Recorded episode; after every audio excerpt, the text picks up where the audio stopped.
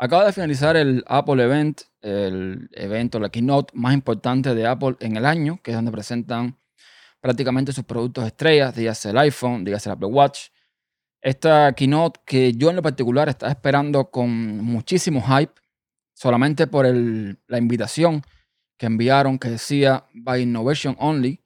Yo pensé que iban a, a lanzar algo súper novedoso en esta edición. Porque desde mi punto de vista, creo que Apple lleva ya bastante tiempo sin lanzar cosas que yo mm, creo son súper innovadoras. ¿A qué me refiero? Yo entiendo que hay dos tipos de usuarios en, Apple. Está el usuario, el desarrollador, el usuario que eh, crea aplicaciones para Apple, y está el usuario final. El desarrollador puede que tenga más novedades de una forma u otra porque son cambios constantes en la tecnología. O sea, a lo mejor no es que eh, dentro de la tecnología de Apple constantemente estén innovando, pero sí reciben bastantes cosas, eh, librerías, frameworks, que hacen, eh, bueno, que hagan, que cambios interesantes y que le facilite el desarrollo. Está entonces el usuario final. Y dentro del usuario final hay dos tipos de usuarios también, por lo menos para mí. Está el usuario final que simplemente se compra el último iPhone porque es el último iPhone, sin importarle más nada. Y está el usuario final que de alguna forma le gusta la tecnología y que, bueno, eh, está consciente de ciertas especificaciones y tiene un criterio a la hora de adquirir un producto de Apple según eh, los parámetros tecnológicos de este producto. Entonces, eh, bueno, a nivel de ese usuario, del usuario final, ya sea en cualquiera de los dos grupos, yo no he visto últimamente una innovación muy grande en cuanto a, productos. A ver, es muy complicado. ¿Por qué? Porque no es que haya mucho margen para innovar. Desgraciadamente los teléfonos, por ejemplo, ya todos son rectangulares, con más, con menos pantalla, con una o más cámaras, pero básicamente es todo lo mismo. Hay muy poco, muy poco, muy poco margen para la innovación. Lo que pasa con Apple es que desgraciadamente o afortunadamente, según cómo se vea, es una compañía que es un referente a la hora de la innovación. Tenemos que ir a la historia, tenemos que ir al tiempo donde solamente era prácticamente Windows y Apple marcando un camino para el resto de la industria. Eh, Apple, eh, sin, lugar a duda, tenía a un visionario como era Steve Jobs que nos trajo productos que nos volaron la cabeza. Me estoy refiriendo que cuando todo el mundo andaba con Disman y con Walkman, Steve Jobs trajo el iPod. Revolucionó la forma en que se eh, entendía el negocio de la música. Luego trajo el iPhone. O sea, fueron productos que le gusta el que le guste y le pese el que le pese.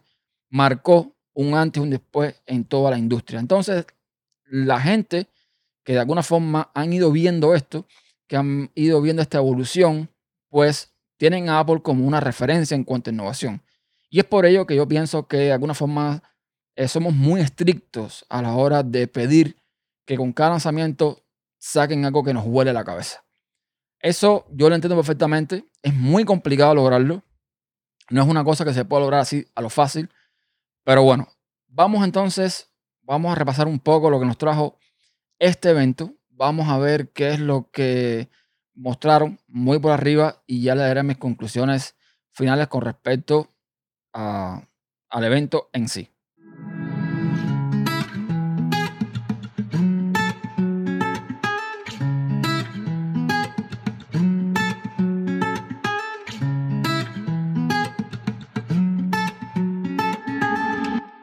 Hola a todos, soy Ernesto Acosta y doy la bienvenida a este podcast video o video podcast en System Insight. Bueno, el evento, ya les digo, yo tenía muchas expectativas, tenía el hype bastante elevado solamente por el tema de la invitación. Que te manda una invitación que diga by innovation only, o sea, para, eh, o por o para innovación solamente, tú dices, wow, aquí viene algo grande. Tim Cook entra al escenario súper rápido, dado su pequeño discurso con respecto a la misión y visión de Apple como compañía, donde el cliente, el usuario es el centro, y casi que sin, sin nadie esperárselo, dice que no va a dar estadísticas, no va a hablar de nada de eso, vamos a pasar ya directo a la acción. Y yo dije, bien, esto significa que no hay mucho tiempo y hay muchas cosas que presentar. Así que vamos a ver qué nos trae. Eso fue lo que yo pensé. Empezaron hablando de eh, Apple Arcade. Apple Arcade, este servicio de suscripción de videojuegos de Apple, donde mostraron tres demos, uno de Konami, uno de Capcom y otra otra compañía que ahora no recuerdo el nombre. Y si les soy honesto, aunque el de Capcom lo vi bastante interesante, ninguno de los tres demos a mí me llamaron la atención para nada. O sea, no vi que fuesen juegos que yo me quedara así y dijera, yo quiero jugar esto. Para nada. Quizás yo no tengo el perfil del jugador. O sea, a lo mejor a otra gente eh, sí le llama la atención. A mí en lo particular no me llamó.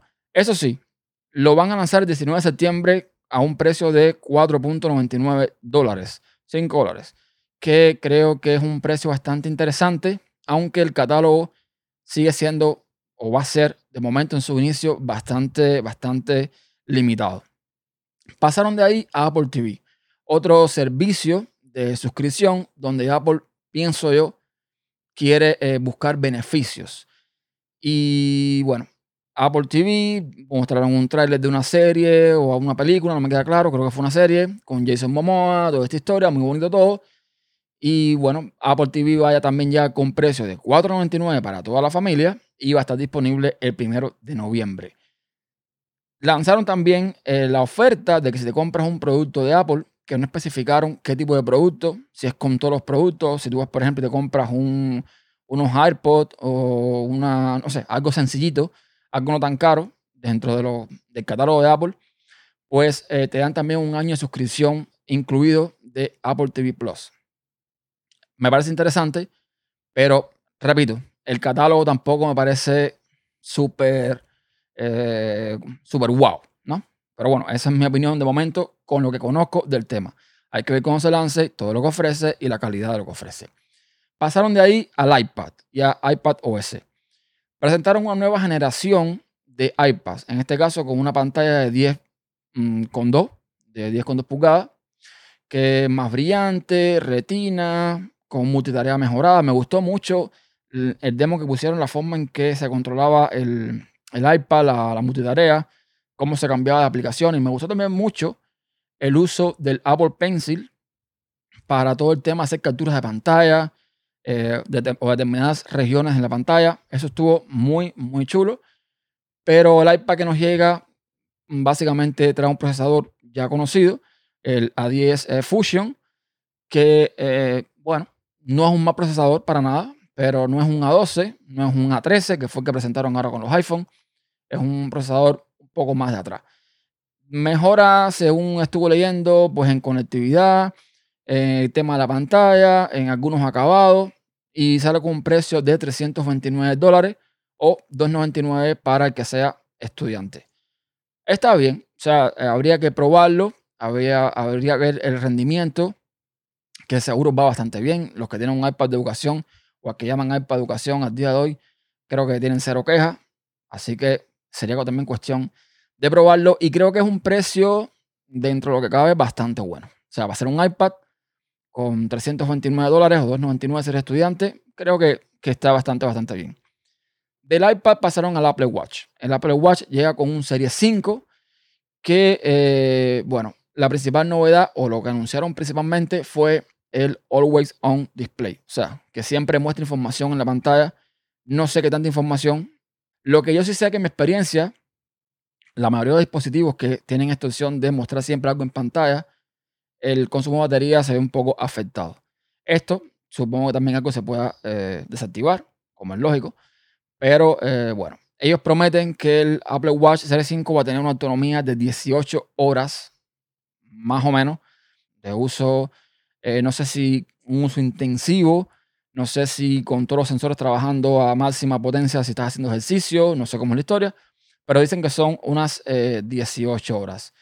Este, bueno, este reloj llega con nuevos materiales, llega con algunas correas nuevas, etcétera, etcétera, nada, nada fuera de lo normal. Si quieres un serie 5, te va a costar 3.99, eh, creo que viene solamente con GPS, y 4.99 el que viene con GPS más la SIM, la opción de llamar desde el teléfono. Eso sí, eh, si quieres más barato, un, reloj más barato, tienes que irte al Series 3. El Series 3 lo venden ahora por 200 dólares, pero creo que no tiene todo el tema del electrocardiograma etc. Es decir, que Series 4 se lo cargaron, como también se cargaron otros productos que comentaremos eh, más adelante. Luego llegó el iPhone, el esperado iPhone que al final se llama iPhone 11, como bien estuvo filtrado desde hace bastante tiempo, hubo muchas filtraciones y el diseño del iPhone 11 súper continuista, nada nuevo que resaltar. Básicamente parece un iPhone XS, un iPhone 10, un iPhone X. No vi nada nuevo en, este sentido. Donde hicieron hincapié, evidentemente, fue en todo el tema de las cámaras. Cámaras de 12 megapíxeles ultra wide, con mayor campo de visión, eh, slow motion en la cámara del selfie. Así que ya van a ver Instagram petado de videitos en slow motion con, con, la, con el selfie del iPhone. Eh, tenemos en el caso del iPhone el A13 Bionic, eh, nuevo procesador, que dieron estadísticas que sinceramente yo ni me puse a mirar porque creo que son cosas que al usuario normal no le interesan. Básicamente la estadística con la que tienes que quedar es la barra que ponen al final donde el A13 supera al resto de los procesadores de todos los teléfonos que hay ahora mismo en el mercado. Es simplemente eso lo que, lo que tienes que, entender. Ahora bien, este iPhone que para mí es un, digamos, yo, o sea, yo pensé que era el sucesor del XR, no lo es como tal. O sea, lo es en cuanto a, digamos, mm, precio, lo es en cuanto, digamos, características, pero es un poquito, digamos, un poquito mejor. Y sale por un precio de 699 dólares en los Estados Unidos. O sea, 700 dólares. Un poquito más impuesto allí, un poquito más impuesto acá. Pon que te salga el iPhone en casi 800 dólares. Para hacer un teléfono de entrada, para hacer un iPhone de entrada, desde mi opinión muy particular, está bastante bien. Para lo que ofrece, las mejoras en la cámara, etcétera, creo que está bastante, bastante bien.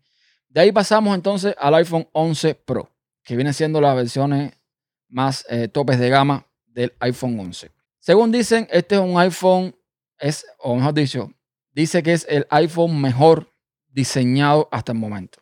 Con pantalla Super Retina Display XDR, con cámaras eh, ultra wide, con cámara telefoto, eh, donde la foto y los videos ahora tienen más información, captan más información. Eh, nuevo modo de fotografía computacional, también, evidentemente.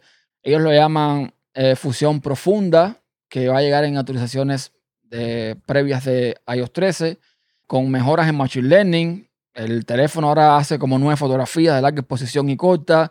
Esto después lo une y crea una fotografía mejor, etcétera, etcétera. Explicaron también eh, con una aplicación específica cómo se pueden aprovechar los tres lentes para hacer videos eh, y que se use cada lente para algo específico. O sea, quitando eso, quitando el tema que con las tres cámaras y con una aplicación como Filming Pro, tú puedes lograr ciertas cosas. Eh, básicamente no enseñaron más nada relevante. Simplemente una evolución natural de lo que viene a ser el iPhone, que con cada año se supone que mejore en pantalla, en batería, en prestaciones, etcétera, etcétera. Curioso que en ningún momento pusieron nada, nada de nada, nada con respecto a los almacenamientos. ¿Cómo queda entonces la gama de iPhone ahora? Bueno, comenzamos por el más barato de todos, más barato, que viene siendo todavía el iPhone 8. El iPhone 8 sigue a la venta por 499 dólares. Le sigue el iPhone XR por 599 dólares. Este lo mantienen también. Eliminan el iPhone XS y el XS Max, como mismo eliminaron el X en su momento. El iPhone 11 parte de 699, el 11 Pro de 999 y el 11 Pro Max de 1099. Esos son los precios base según eh, almacenamiento. Entonces, eh, eso fue básicamente todo la keynote. Después otras cosas, hablaron de, una, de un edificio que inauguraron en no sé qué historia, creo que en Nueva York. Eh, pero bueno, son cosas que en realidad no sé realmente a quién le puede interesar. Sí, otra Apple Store más ni más ni menos. Entonces, ¿dónde viene aquí el tema? Yo estuve siguiendo la keynote también dentro de varios grupos de usuarios de Apple. estuve viendo las reacciones en Twitter y creo que la mayoría de los usuarios se quedaron bastante fríos con esta keynote. Se quedaron bastante decepcionados algunos con esta keynote. Porque se filtraron antes del evento de hoy muchas cosas. Se filtraron, por ejemplo, que habría un One More Thing, donde supuestamente Apple iba a presentar unos Apple Tags que son estos dispositivos pequeñitos que eh, funcionan como, como tile, como los Bitcoin, esto que tú lo pones como un llaverito, se lo pones en cuidar del perro, lo que sea, y puedes localizar determinadas cosas. Eso no se presentó.